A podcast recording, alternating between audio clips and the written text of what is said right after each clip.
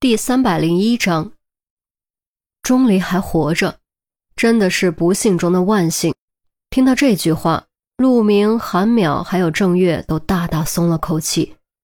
正好这时候，医疗救护组赶了进来，四人赶紧让开位置，给救护人员腾出空间。救护人员也都被房中的景象吓了一跳，粗略检查后，赶忙将钟离抬上担架往外送。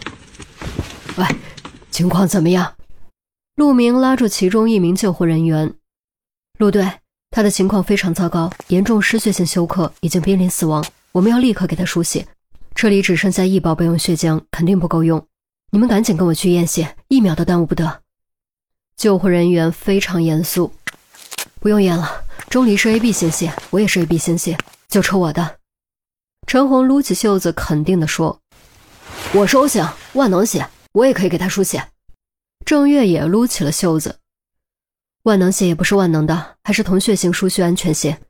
不过钟离失血量很大，安全范围内我可能要多抽一些。如果你感觉晕眩乏力，都是正常的。没事没事，要多少抽多少，无论如何必须把钟离救过来。陈红说完，跟着救护人员快步下楼，和运送钟离的担架一起钻进救护车，朝医院驶去。房间中还剩下陆明、韩淼和郑月三个人。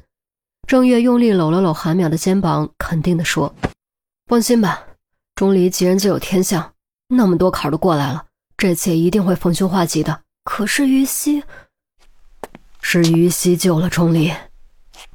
还没说完，就听陆明突然冒出这么一句：“陆队，你说什么？”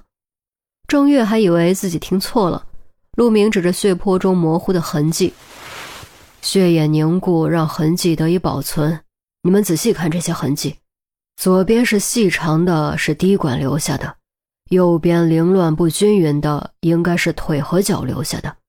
于西当时就被捆在这边，可这有什么关系呢？当然有关系。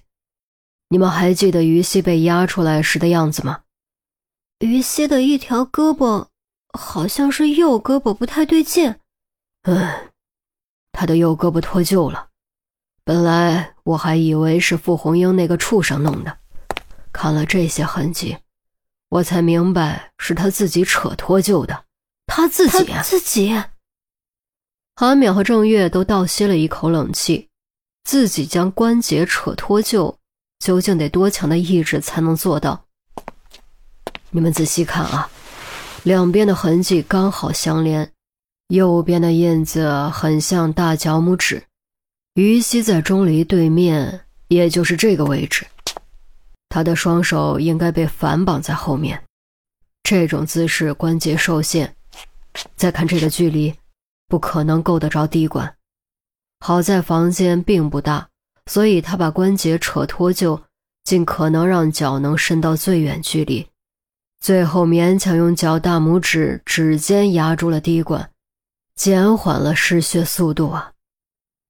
陆明一边比划一边分析，他已经许久不分析现场了，现在看来能力还没有退化太多。韩淼和郑月仔细观察血液中的痕迹，想象于西扯断关节，拼尽全力延长钟离生命的画面，都觉得心中颤抖，眼中酸涩，又是震撼又是感动。如果真的是这样的话，于西就真的太勇敢了。钟离能够活下来。完全是于西的功劳。得到及时输血，钟离的血压快速回升，各项生理指标都开始渐渐恢复，情况算是暂时稳定了下来。陆明确认钟离的情况后，立刻总控全局，投入对于西的拯救计划。从卫星追踪到地面跟踪，真可谓是天罗地网。然而，想要救出于西，将傅红英绳之以法。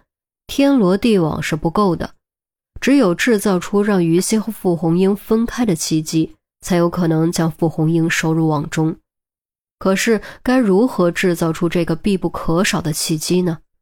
陆明没有头绪，谁都没有头绪，只能走一步看一步。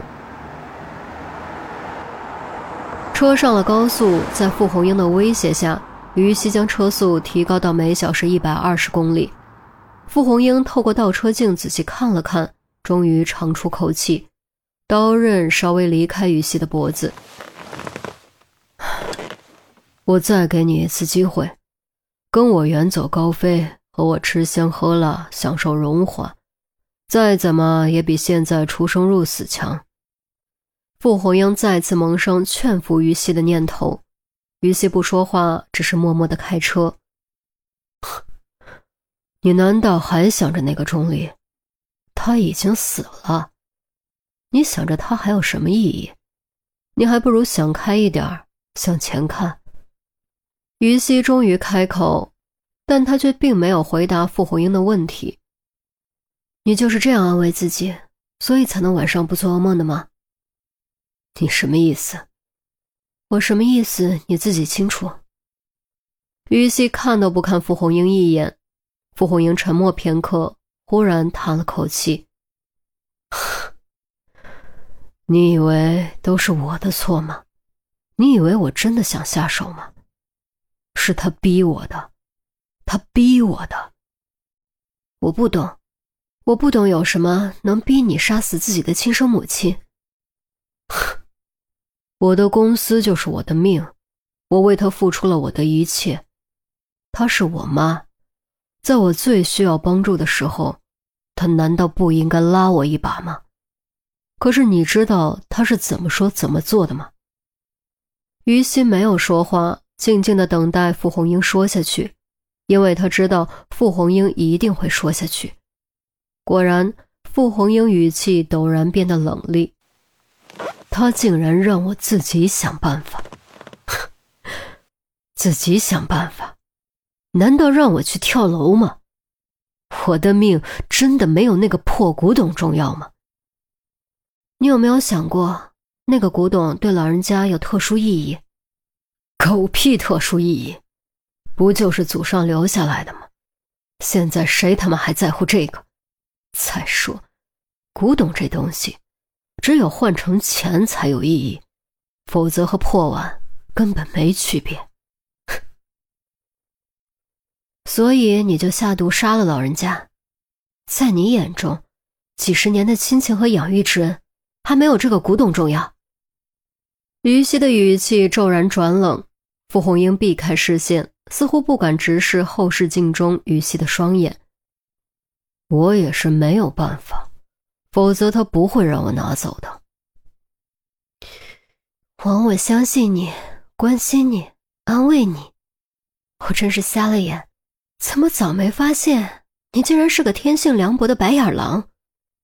于西深吸口气，握住方向盘的左手暗暗用力。你爱怎么说就怎么说吧，反正做都做了，后悔没有意义。我只能向前看。劝你也实际一点，不要被所谓的理想和道德绑架，活着才是最重要的。傅红英腮帮子紧了紧，心中不断告诉自己，自己做的对，自己没有错，从来都没有错。错的都是别人，错的是这个世界。